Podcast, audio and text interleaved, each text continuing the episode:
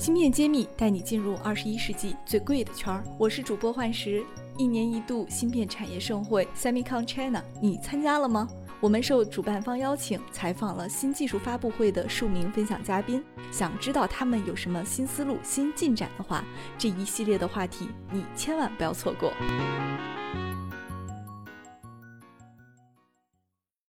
欢迎大家收听《芯片揭秘》，我是主播幻石。今天非常荣幸，我们邀请到了珀金埃尔默高级产品经理朱敏朱总来跟我们听友们一起来介绍一下芯片方向的新的一些观点和看法。那下面我请朱总跟大家打个招呼。大家好，很高兴今天在《芯片揭秘》和大家一起来聊聊芯片的事情，谢谢。朱总，你们公司呢，应该是我了解到的不多的一个相关这个方向的。那我也是做了点小功课，我会发现你们好像有关注到无机元素的检测，这个对我来说都是比较陌生的。那么，先请您给我们听友们做一个解读，你们是做哪一方向的这个服务的，解决什么问题的？OK，好的，谢谢。珀金尔默呢，其实是一家跨国企业，我们来自于美国，然后公司从一九三七年就成立了。那实际上是非常著名的一个分析仪器厂商。那经过这个七十多年的一个公司的一个成长呢，实际上不仅仅局限于分析仪器了。我们公司实际上现在目前有四个业务单元，包括这个诊断，包括这个生命科学，还有呢这个食品。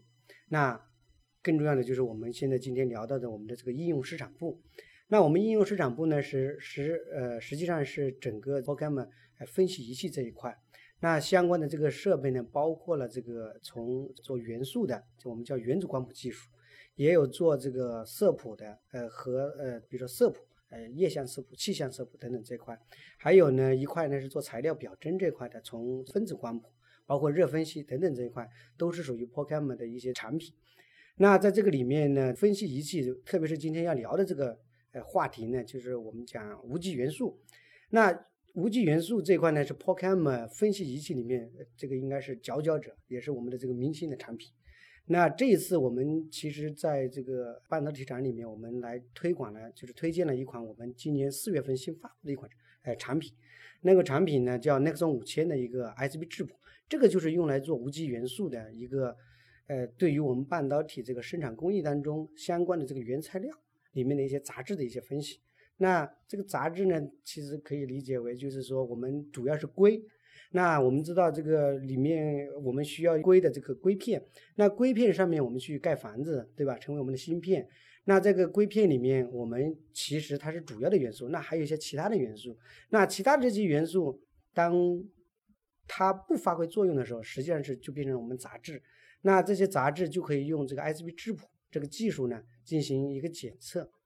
大概是这么一个情况。嗯，您刚刚说的特别言简意赅哈，跟我们界定了一个应用范围是叫检测的仪器。对，嗯，就是分析仪器。那我们之前也跟这个 NI，包括这个世德科技做过访谈，他们好像是在做检测仪器。我不知道跟您是不是同领域啊？呃，这个倒不完全是 同领域了。其实整个我们属于，如果在半导体里面算是属于设备一块。设备一块呢，里面分成这个刚刚您提到的，包括这个工艺检测这块，还有包括电参数这些检测这块。那我们呢，其实是属于什么呢？属于呃这个这个分析检测。那分析检测在里面不算一个特别大的一个领域。但我们总个看这个，比如说中国的这个设备检测这块，五百多亿美金。那我们我们所在这个分析检测，它大概一亿美金左右的一个这个业业务量。那它承担的工作呢？其实还是蛮重要的，因为我们知道，大家一般都知道，芯片厂肯定是在一个很干净的环境当中生产。那在这个生产过程中呢，会碰到很多的这个杂质。那这些杂质里面可能有有无机的，有有机的，还有一些是颗粒状的。那我们今天聊的这个无机元素这块呢，它实际上在这个生产过程中。不管是从呃这个化学品啊，还有一些其他的设备机它带来的溶出，或者是说它的这个呃扩散啊等等这些，还包括人的这个流动走的，虽然穿了这个防护服等等，其实都是有可能会带来一些这个杂质。那这一块我们其实跟他们做的其实是不一样，他们很多都是一些电学方面的参数，而我们是刚刚提到的是杂质里面，包括特别是无机这方面的一个测试。嗯嗯，所以你们的技术或者是产品是直接用在 Fab 里边的，我可以这么讲吗？对，它会用在 Fab 里面，Fab 里面呢，它而且是一个离线的方式来在一个。独立的这个叫我们叫化学分析实验室，一般是属于是呃这么一块。它一般承担的一些工作呢，包括比如说我们的来料的一些这个检测，因为它里面会用到，比如说我们很多的这个化学品，呃硫酸啊、盐酸啊、氢氟酸啊等等这些，还包括一些气体啊，还有用到的本身的一些水啊等等这一块。那这些呢，它要来料检测的时候，它实际上很多时候就要拿到这个化学实验室来进行这个相应的这个检测，这个是这一块。所以。呃，当然，现在随着这个在早先的时候，呃，很多是从比如说化学品到了它的一个集中的单元，然后呢把它取样过来拿到实验室来进行检测。那现在当然也有一些是什么呢？为了适应，比如说我们这个十二寸这个生产的时候呢，这个对于杂质的要求是越来越高的，那也会出现一些是在线的一些检测。但总体而言呢，它其实是呃非常独立的一块。哎，对。那我们也知道，半导体其实在生产的过程中会用到非常多的这个。材料，尤其是化学化学制剂，我们知道这像什么，我们上海新阳啊生产的这种抛光液，这些是不是都要经过你们的检测？对对对对对对，是。哦，那那你们对很多材料设备公司有生杀予夺的判断权啊？倒也没有，我们其实只是给他们一个手段、一个服务，然后来更好的满足整个它的一个产品的一个需。反馈。对，一个对，其实就像相当于一双眼睛，然后我们去看到。呃，这个里面相关的这些可潜在的这个金属元素，它特别是杂质方面，啊，它的一个水平，因为这个 ICP 质谱的话，它能做到呃 PPT 级别，什么概念？就是十的负十二次方，非常非常的低。然后呢，这个里面。呃，从材料厂到整个这个过程，各类的这个材料厂里面都会都会用到这个设备。对，那我听起来好像除了半导体行业，应该其他的行业也可能会应用到。呃，对，您说的特别没错，这个实际上半导体是我们分析仪器行业里面的一个相对来说不算特别大的一个这个细细分市场。对对对对，我们的大的这个市场呢，实际上大家都比较熟悉的环境啊，这个食品啊这方面，包括制药啊这方面。呃，比如说这个我们日常喝的水，它的水里面当然也有有机的和无机的一些参数来评价我们这个水是不是达标了。那其中，比如说我们说的元素这块，它相应的这个水的这个呃这个相应的不同的这个元素，它就一个限限制的要求，而这个要求就可以用相应的这些分析设备。来进行检测是这么一个过程，嗯，所以其实很神秘啊。这个很多行业都是可以跨界，然后又又可以在不同的技术上面得到一些应用。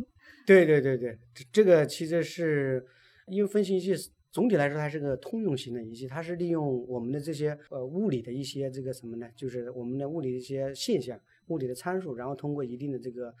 工程，然后变成一台仪器，比如说像我们这个这次推的这个呃那个是五千，它是一个叫我们叫电感耦合等离子等离子体质谱，那它是一个质谱仪，那利用一个离子源叫一个叫电感耦合的一个 ICP 的一个离子源，把它打碎变成一个离子，然后用四极杆进行一个分离进行检测，这么一个技术。对对对对，所以它用的面还是相对比较广的，从常规刚刚说的这个食品环境。再到我们半导体，其实包括核工业等等方面，其实都有。嗯嗯。芯片揭秘开课了，谢院长带队为大家深度解读芯片产业。不仅有中芯国际、格科微这样的行业龙头，也有科创板新势力公司。如果你想增加自己的洞察力、认知力和决策力，欢迎点击页面详情，一起和我们透视中国芯，探索引爆点。那么，就您服务的这个经验来看，我们国内的客户和国外的客户在检测方面或者是分析上面差距远吗？呃，这个要看行业来的。呃，有些行业其实是我们国内其实还是领先的，比如说在我们做食品的时候，呃，国内其实相对来说，我觉得比国外还是领先一些。但是如果在我们半导体行业来说，相应来说整体的，因为咱们也知道，其实我们跟国外还是有有一些方面还是有些差距的。对。那在这个里面呢，相应的这个分析检测技术的对这个人员的要求，对是厂商的这个要求等等这方面，其实还是有不一样的。所以这个方面实际上还是有一有一些差距的。当然，很欣喜的看到，实际上随着呃越来越多的这个人才的引入，还有我们自身的一个发展，实际上我认为这些其实也会慢慢会缩小的。对。嗯，那么就您目前来观测到的这种行情来看的话，你对未来的市场有一个什么样的一个预估吗？可以不局限于半导体行业了。嗯，总体来说，我觉得这个分析仪器还是一个呃非常呃值得期待的一个行业。然后，尽管前期最早最多的这个环境食品已经上了很大的量，但是它会以其他的方式来表现出来。呃，比如说我们提到这个传统的是放在实验室的。那现在实际上会更多的把这些仪器变成一些通用的产生数据端，然后会支持变成比如说物联啊，或者是大数据的一些分析啊，为我们科学决策啊等等方面都会提供很好的一些帮助。对对对。然后如果在我们这个半导体里面，我相信这是一个必不可少的技术。然后随着我们国内的一个整个的一个需要的这个必须跨过去的这条路板，我相信分析仪器在里面肯定会扮演很重要的一个角色。嗯，对。那作为您从事这个方向，觉得有没有什么挑战？如果往下发展下去，或者是面临的一些困难也好，有没有什么是您比较关心的一些挑战？我倒觉得，从我们仪器厂商来说，其实我们更重要的是给不同的这个客户、不同的这个应用场景来提供更好的服务方向。那事实上，服务方向和那个客户的这个需求是在变的，就像刚刚提到的。传统的我们把分析仪器叫也叫做科学仪器。对，科学仪器实际上你大家知道，其实科学有可能离生活可能相对比较远一些，离应用更远。哎，对 对。但事实上反过来讲，再往前面走的话，其实这样我们会跟应用更近，跟大家的生活越来越近。就像刚刚提到的这个可能的这个用数据来决策这个相关呃相关的这个方面，那事实上我觉得会让我们在以后的我们整个的这个。公司的这个分析仪器产品当中，去满足更更多的像应用端的这个客户需求方面下更多的功夫，这个我觉得算是机遇和挑战吧。嗯，更贴近的市场需求。对对对。更理解客户的需求。呃，对，早些也是，只是说客户的应用应用场景已经发生变化了。对对对对。时代在变。对对对对对。服务方式也得在变。对对对对对对对。所以我们更愿意跟跟呃客户去更多的一起做些。原来我们可能是只讲仪器，现在可能会更多的大家一起来解决哪一些这个实际的问题，然后做一些方案，大家整体的一些来来满足不同的客户需求吧。嗯，更加有针对性。嗯，其实我看到国内有很多这种第三方的检测分析实验室，然后包括像食品药品，我看到很多集成电路好像也慢慢有这样的趋势。嗯，你们会打算用这种方式来服务吗？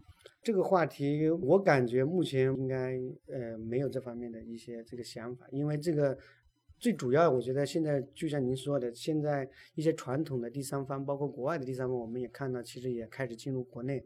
我相信这个肯定会促进行业的一个发展。嗯嗯，对我们更多的目前，我相信是要更好的去满足终端客户的一个需求。对，嗯，OK，嗯，那我最后想替我们。